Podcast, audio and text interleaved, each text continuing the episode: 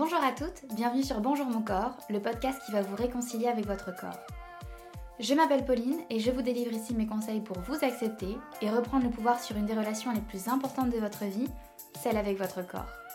Bonjour mon corps, c'est votre rendez-vous où l'on parle d'acceptation, de valorisation et de bienveillance. Car toutes les femmes méritent de pouvoir se sentir mieux dans leur corps, toutes les femmes méritent de découvrir que le seul corps idéal, c'est finalement le leur. Alors ensemble, je vous propose de devenir l'une d'entre elles. Hello mes doux, j'espère que vous allez bien. Je suis ravie de vous retrouver aujourd'hui pour un nouvel épisode de ce podcast. Et aujourd'hui, on va parler d'influence. À l'heure où l'influence est aujourd'hui un métier, on est en droit de se questionner sur bon nombre de nos décisions et sur la personne que nous sommes aujourd'hui. J'ai partagé récemment sur Instagram en story une phrase qui a énormément fait écho en vous. C'était qu'à force de vouloir être aimé de tous, on finit par ne pas se connaître soi-même. Une croyance héritée qui ne nous appartient pas, ne réussira que à nous couper de ce que nous sommes, à nous priver de la satisfaction de nos besoins fondamentaux. Beaucoup d'entre vous m'ont écrit pour me dire que ça résonnait énormément en elles, mais sans savoir comment l'expliquer. Aujourd'hui, quand on dit d'une personne qu'elle est influencée, ce n'est jamais quelque chose de très positif. On pense que c'est une personne qui ne sait pas faire ses propres choix par elle-même, qu'elle ne se connaît pas assez pour prendre ses propres décisions, Sauf que ce qu'on oublie bien souvent, c'est que nous sommes influencés dès notre naissance. Nos parents portent des attentions qui sont très profondes, très ancrées envers nous. Nous les subissons tous sans même s'en rendre compte. Nous vivons sous la coupe des valeurs de nos parents, de leur niveau de vie, de leur schéma de pensée et même de leur orientation politique.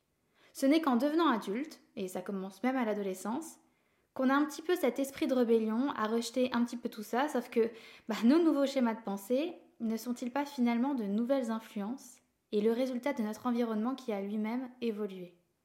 Ce que je veux dire, c'est que, comme pour beaucoup de personnes, parfois il se peut qu'on ait pris des décisions pour plaire aux copains ou aux copines, ou pour faire comme eux, bref, pour être aimé.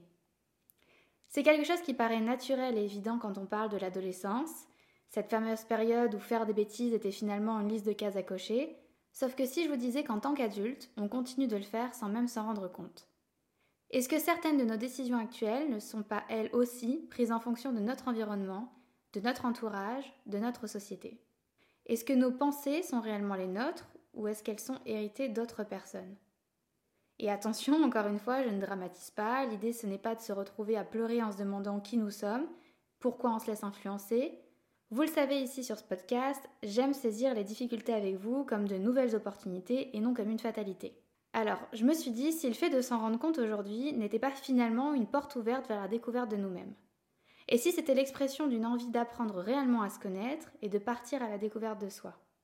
Et si on arrêtait de prendre des décisions en pensant aux autres pour enfin se remettre au cœur de sa propre vie? J'ai par exemple de grandes difficultés à dire non, professionnellement parlant surtout. C'est quelque chose que je fais aujourd'hui, mais avec laquelle je ne suis toujours pas complètement à l'aise. Pourtant, je sais qu'en le faisant, je suis enfin alignée avec celle que je suis au fond de moi. Parce que si, comme on le dit si bien, les plus belles choses arrivent toujours quand on sort de sa zone de confort, bah en fait, finalement, je me suis rendu compte ces dernières années que c'était vrai. Il faut une force intense pour sortir de sa zone de confort, pour dépasser ses limites et ne pas respecter les attentes des autres au profit des nôtres. Il faut une volonté dingue et nous pouvons l'avoir que si elle nous reconnecte à notre vrai nous. Dans le rapport au corps, c'est un peu pareil. Il y a une citation que j'adore et qui est très connue de Louise Hay. Vous avez passé des années à vous critiquer et ça n'a jamais fonctionné. Essayez de vous accepter et voyez ce qui se passe. En gros, essayons enfin, pour une fois, quelque chose de différent.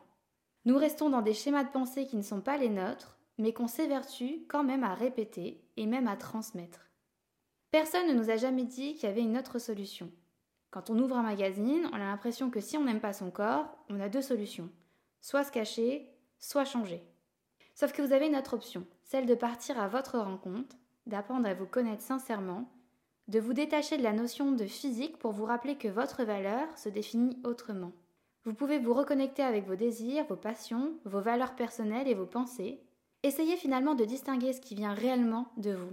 Et la plus belle astuce, c'est qu'à partir du moment où vous traînez des pieds pour faire quelque chose, ou si votre intuition vous souffle que quelque chose cloche, c'est que vous n'êtes pas aligné avec ce que vous êtes en train de faire et avec ce que votre vrai vous aspire réellement.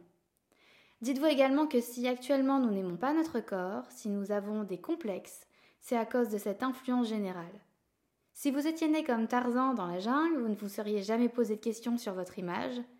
Alors non, on va pas s'isoler du monde, je vous l'ai déjà dit. Nous devons vivre avec. Enfin non, ça devrait plutôt être au monde en fait de vivre avec nous.